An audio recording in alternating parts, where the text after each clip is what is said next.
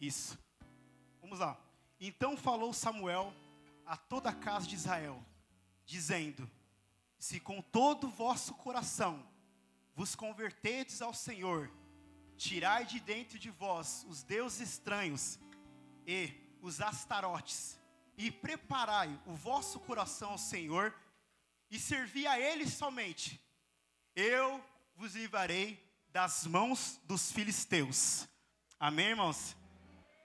Quando a Ellen estava falando ali, eu fiquei lembrando de algo que aconteceu na minha vida e na vida dos meninos de Souza. Um pastor chamou a gente para cantar, Luciana. E aí a gente se preparou, a gente começou a orar, jejuar. A gente foi para o estúdio, a gente fazia um estudo bíblico. E aí quando chegou o dia, a gente chegou na igreja com dois metros de altura.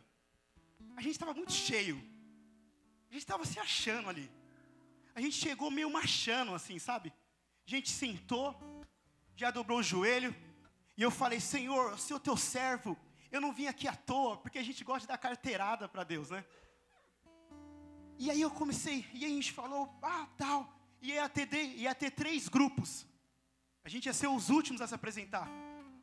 E aí eu lembro que eu estava entusiasmado, esperando. Aí foi o primeiro grupo. Foi o segundo grupo. Quando o segundo grupo estava terminando, acabou a energia da igreja. Pum! Aí você acha que eu me abati? Não, porque a gente estava até a tampa. Eu fiz a cara da Ellen e falei uma frase que a Ellen gosta de falar: Nós estamos em guerra. eu olhei para os meninos e falei: Nós estamos em guerra, nós estamos em guerra, se prepara.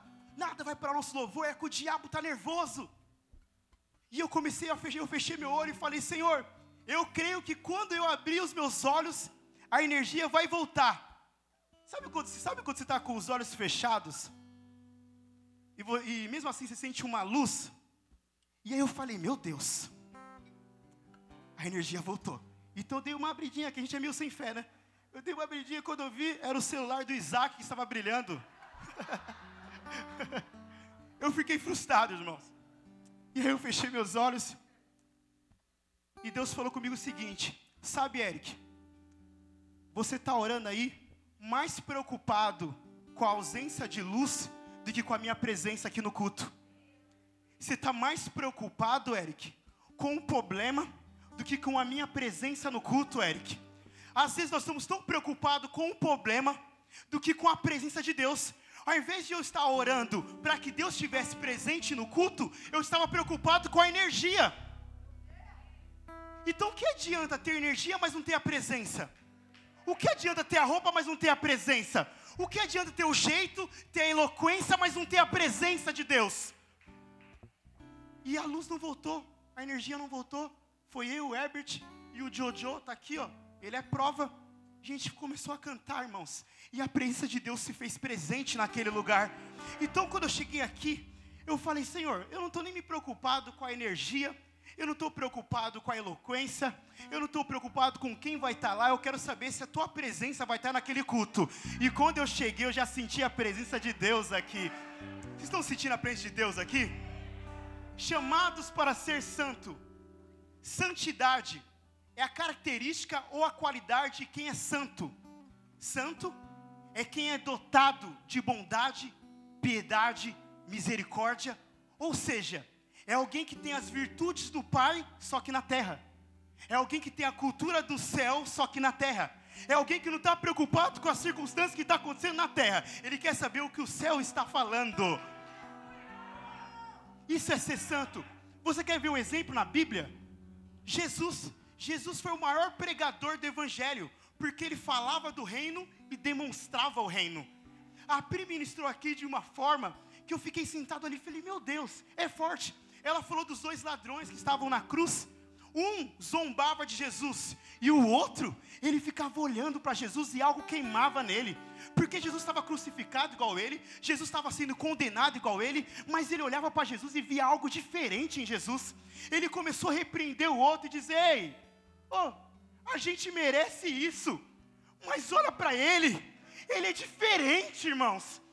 Algo começa a queimar nele tão forte, mas tão forte, que ele vira e fala assim: Olha, ei, quando entrares no teu reino, lembre-se de mim. Mas como ele viu um reino num condenado? Como ele viu um reino em alguém que estava sangrando igual ele? É porque ele conseguia, mesmo Jesus sangrando, mesmo Jesus sendo, sendo crucificado, Jesus transmitiu o reino. Será que as pessoas conseguem ver o reino em nós? Ser santo é as trata da separação do que é mal, profano e impuro.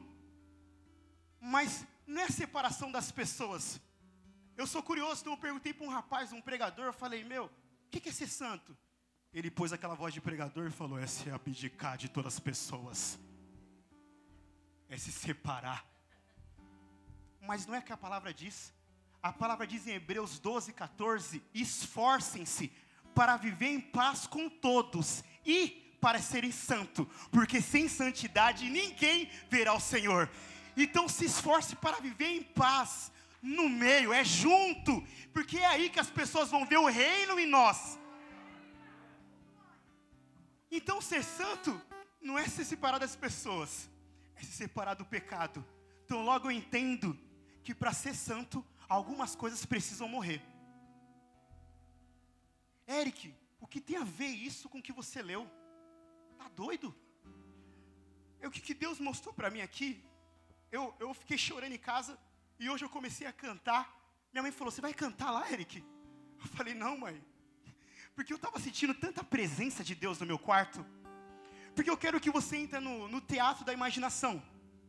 A gente leu aqui em, em 1 Samuel, capítulo 7, que diz assim: Entra, gente. Israel tinha tido uma batalha contra os filisteus. E, metade, e quase metade do exército acabou morrendo nessa batalha.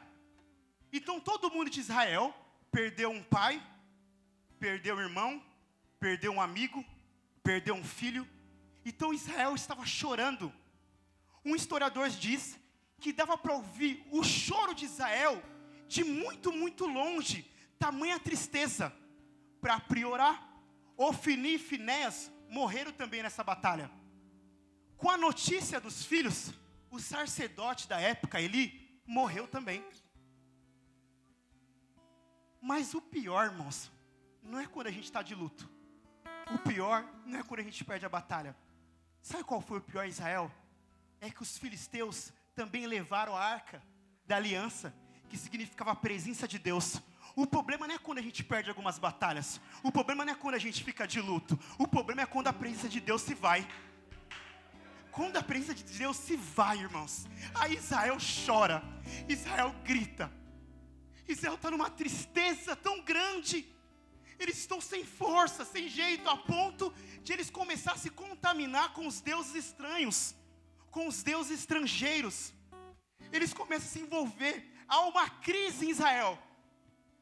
Mas, irmãos, no meio da crise, quando as coisas estão tristes, quando a gente está de luto, é aí que se levantam os verdadeiros adoradores. É nesse momento, quando, quando o Edival estava no hospital, o verdadeiro adorador, Milton, ele pegava o violão e fazia música. Minha mãe, quando recebeu a notícia que o meu pai tinha pegado Covid pela segunda vez, ao invés de ela ligar para o médico, ela caiu na cama e começou a falar: Senhor Deus, eu preciso de uma resposta. O verdadeiro adorador, na hora da angústia, ao invés de ele reclamar, ele adora. Tem verdadeiro adorador aqui hoje? O verdadeiro adorador deve estar assistindo aqui, ó. Israel, irmãos, nessa crise aparece Samuel. E eu amo Samuel. Sacerdote Samuel. O que ele faz? Ele faz três coisas. Ele fala: Israel, a gente precisa orar, porque tudo começa com oração. Ele fala: Ó, oh, vamos orar. Ele começa a fazer Israel orar.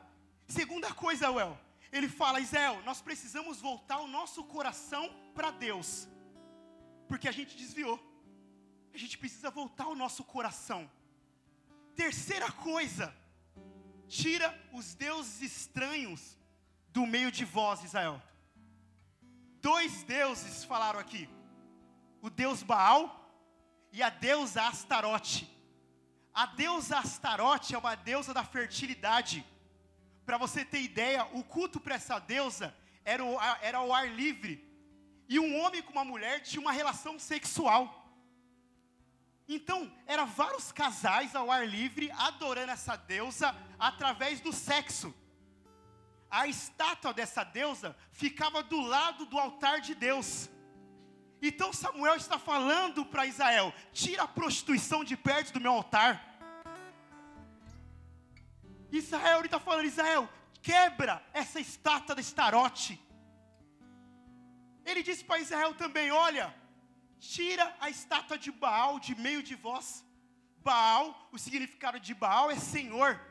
Então quer dizer que é um falso Senhor, um falso Deus. Então era uma falsa adoração. Então Samuel está falando: Israel, para de falsa adoração, para de fingimento. Nós precisamos adorar com verdade, não com falsidade. E o pecado, irmãos, é desviar do foco. É o pecado distorce a realidade que Deus tem de nós. Então o pecado habita em quem finge bem. Então Israel estava fingindo uma adoração. Então Samuel falou Israel: para a gente ser uma nação santa, é nós precisamos ser verdadeiros aqui no altar. Então eles começam a quebrar os deuses. E é tão lindo, porque eles quebram os deuses chorando, porque eles ainda estão lembrando dos entes queridos que eles tinham perdido. Então eles vão limpando o altar chorando, limpando o altar chorando. Eles vão limpando o altar chorando. Logo eu entendo que existirá momentos que Deus não honrará a tua dor, Ele honrará o teu altar. Eu estou sentindo Deus aqui no nosso meio, irmãos. Existem momentos que Deus honrará o teu altar. Como está o teu altar aqui nessa noite? Eu estou sentindo Deus aqui. Aleluia!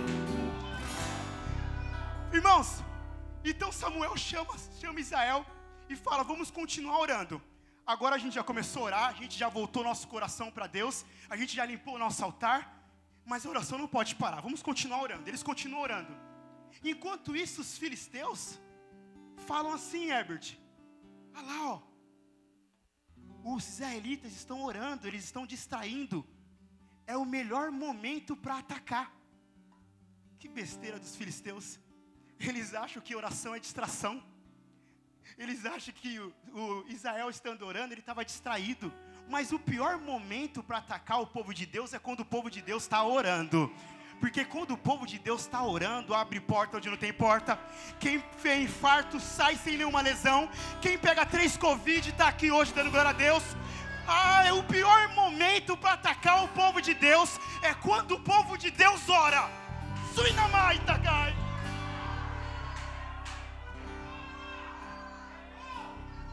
Porque quando o povo de Deus ora, há paz no luto. Quando o povo de Deus ora, um homem de 60, 160 quilos pega Covid e depois já está bem. Ai meu Deus, porque o povo de Deus ora.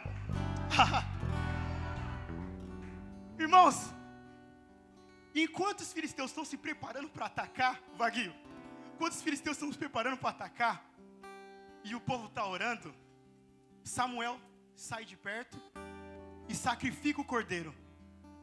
Então os filisteus estão atacando e Samuel tá, começa a sacrificar o cordeiro. Está aqui, ó. Ele começa a sacrificar o cordeiro. E os filisteus estão se preparando e os israelitas estão orando. Quando os filisteus estão se aproximando, Bia, Deus começa a mandar trovões. Pum, pum.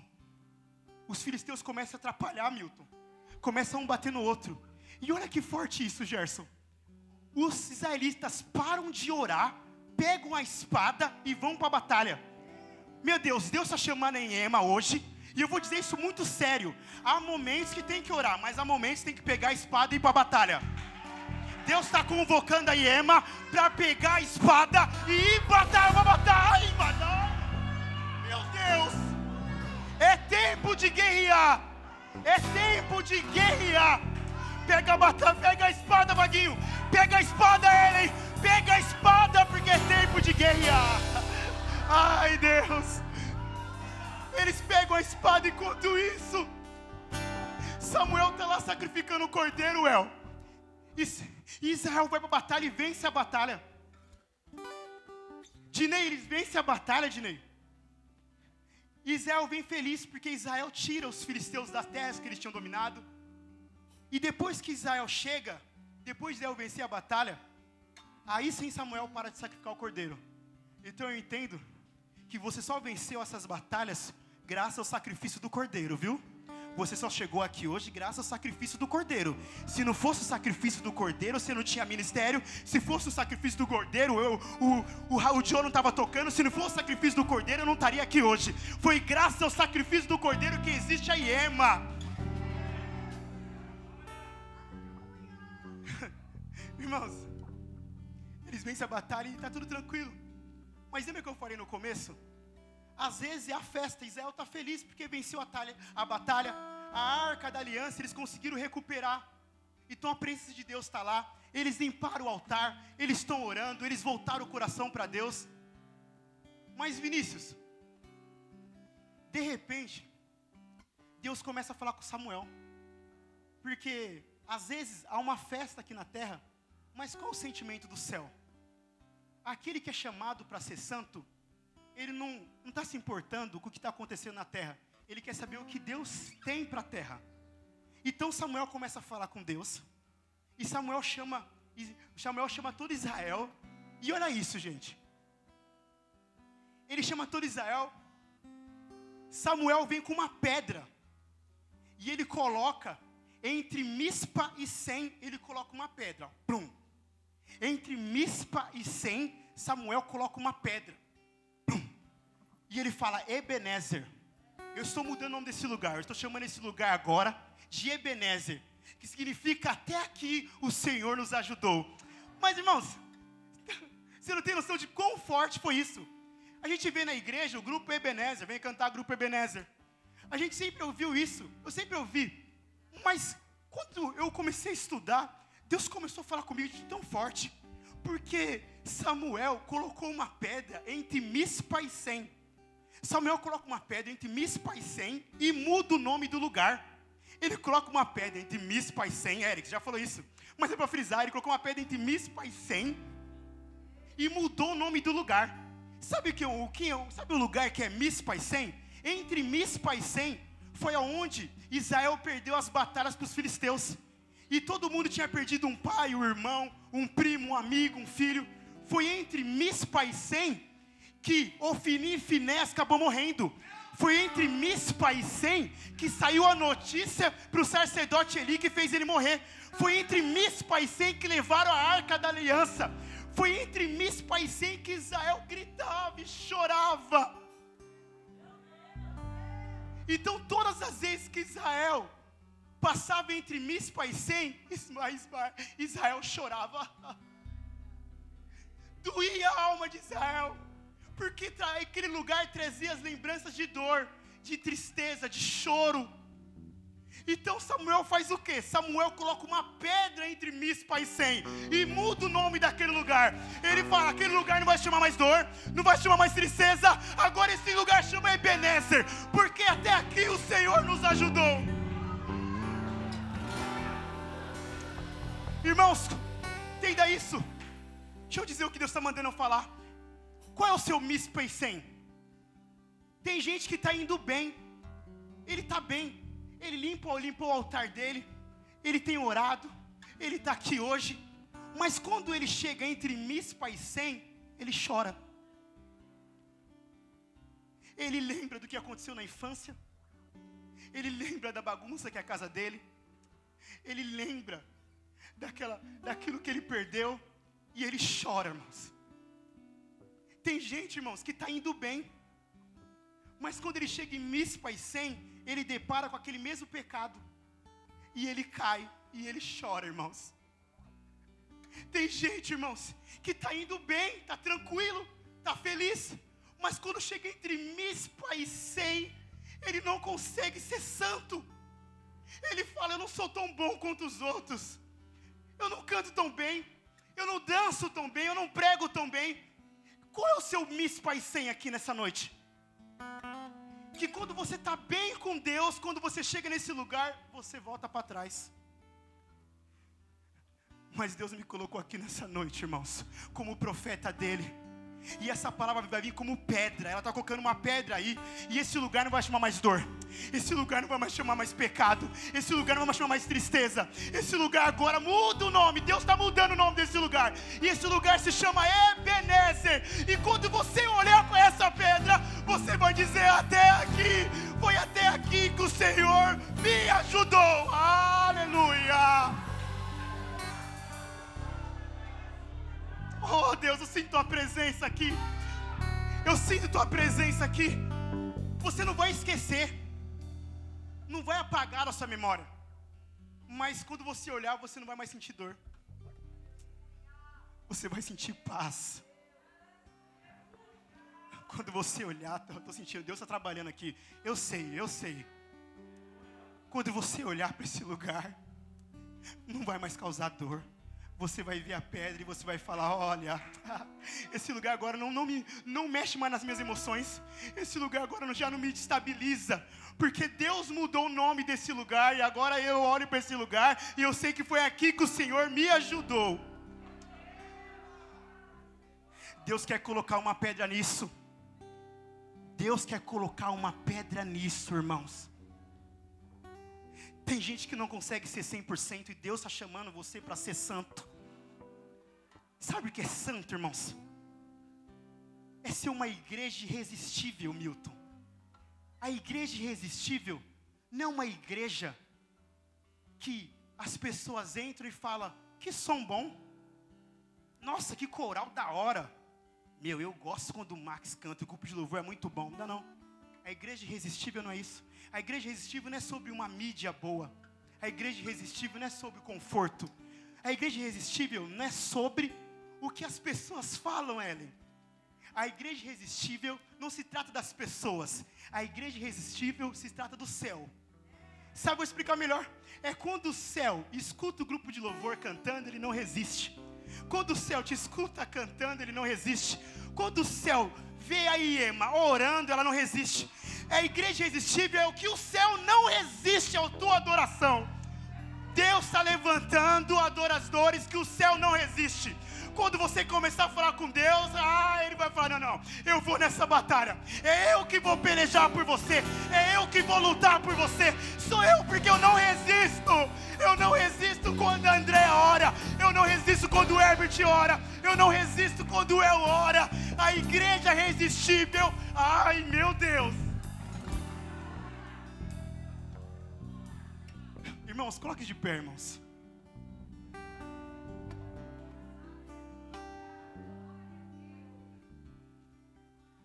Depois de tudo isso, depois de tudo isso,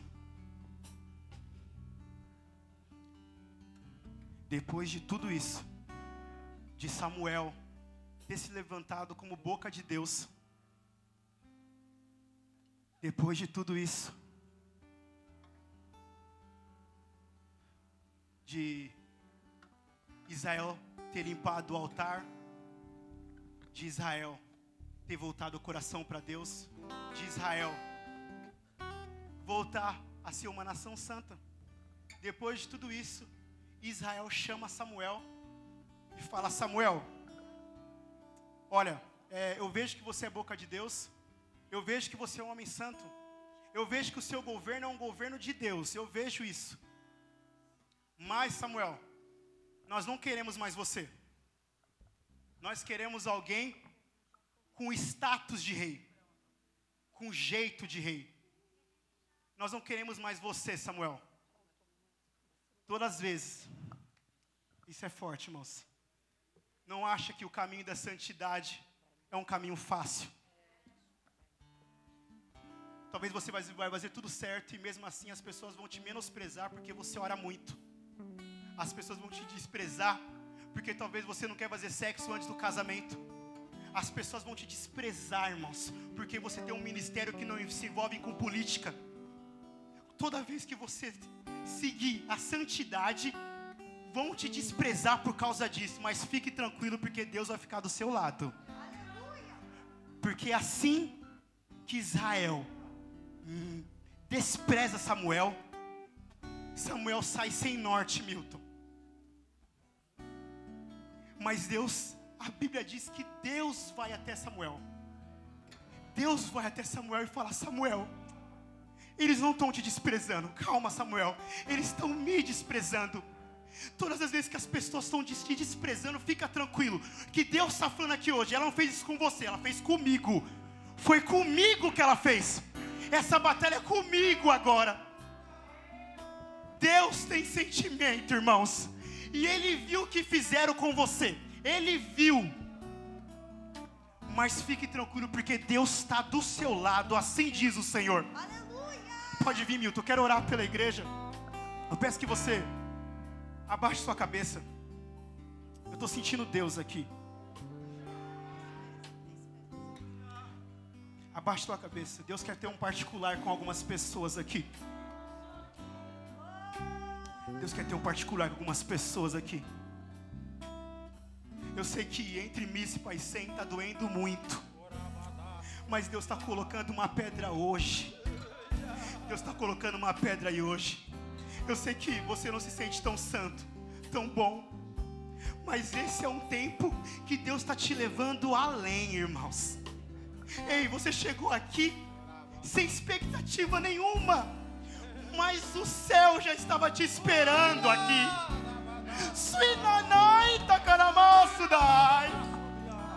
O céu já estava te esperando aqui.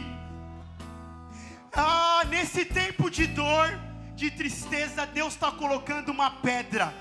E quando você olhar para essa pedra, você vai saber que até aqui o Senhor tem te ajudado. Não é pela sua habilidade, não é pela forma que você manuseia a espada, não. Não é por causa disso, não. É graças ao sacrifício do Cordeiro. Deus, ai meu Deus. Deus está tendo particular algumas pessoas aqui. Unai Takanamasu, dai. Deus está colocando uma pedra hoje é hoje. E o inimigo não vai colocar na sua mente que é mentira, não. É verdade, é hoje, hoje, tonight.